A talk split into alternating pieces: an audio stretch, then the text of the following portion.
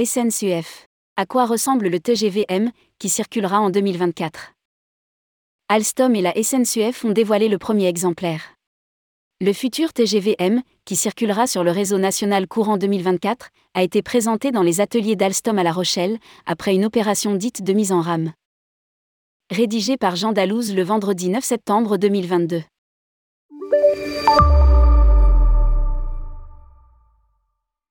Ce 9 septembre 2022, Christophe Fanichet, le PDG de SNCF Voyageurs, Alain Krakowicz, directeur de TGV Intercité, Xavier Ouin, directeur industriel SNCF Voyageurs et Jean-Baptiste Eméou, président d'Alstom France ont dévoilé la ligne du futur TGV M dans les ateliers d'Alstom à La Rochelle. Prévu pour circuler courant 2024, le nouveau train a été commandé en 115 exemplaires. 100 rames en version domestique et 15 en version internationale il pourra être utilisé tant pour l'offre TGV Inouï que Wigo.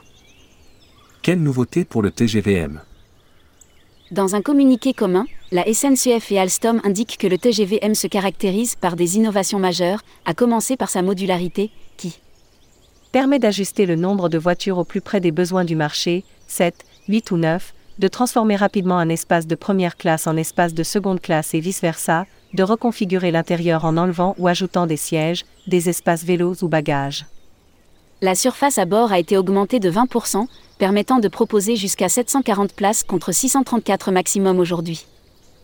Par ailleurs, le bilan carbone du TGV M est le plus faible du marché et 97% des composants de la rame sont recyclables.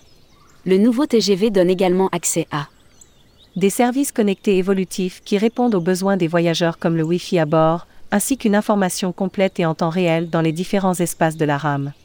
Actuellement, une analyse de la compatibilité du TGVM avec le réseau et les gares est menée partout en France afin d'identifier les travaux d'adaptation à conduire, les procédures à modifier et les évolutions à mener en matière de gestion des flux de voyageurs. Par ailleurs, un vaste chantier est ouvert sur le digital et les systèmes d'information afin de proposer et mettre en œuvre des solutions et des supports numériques adaptés pour répondre aux besoins des clients et gagner en efficacité dans tous les métiers. À titre d'exemple, les chefs de bord disposeront par exemple d'une application leur permettant de connaître en temps réel l'état de fonctionnement de tous les éléments concourant au confort des clients.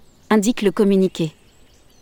L'architecture du Wi-Fi à bord du train sera conforme aux derniers standards 5G en vigueur pour délivrer un service de haute qualité. Et diverses applications numériques seront développées en particulier pour optimiser la consommation d'énergie de traction, en adaptant en temps réel les prescriptions de conduite à la vitesse du train, au profil du parcours. 4000 emplois générés par le projet de TGVM. Quant aux clients. Dans les salles voyageurs, le design intérieur a été conçu pour favoriser le repos et une ambiance feutrée, pour un voyage serein et apaisé. Ailleurs, des lieux de convivialité ont été imaginés pour ceux qui souhaitent se distraire entre amis ou en famille. Précise la SNCF.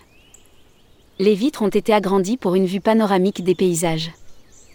L'éclairage s'adaptera à l'intensité de la lumière naturelle dans la rame. Tous les sièges disposeront de fonctionnalités de connectivité, offrant à chacun un Wi-Fi performant.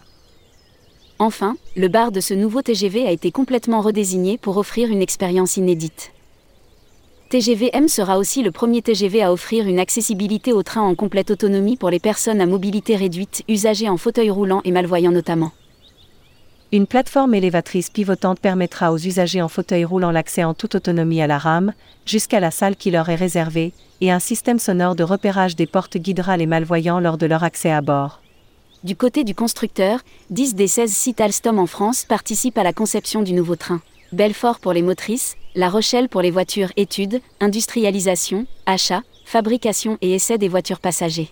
Tronçon, le soutien logistique et le support service, et le pilotage du projet, Villeurbanne pour le système informatique de contrôle-commande, d'information voyageurs et les équipements embarqués, ornant pour les moteurs, etc.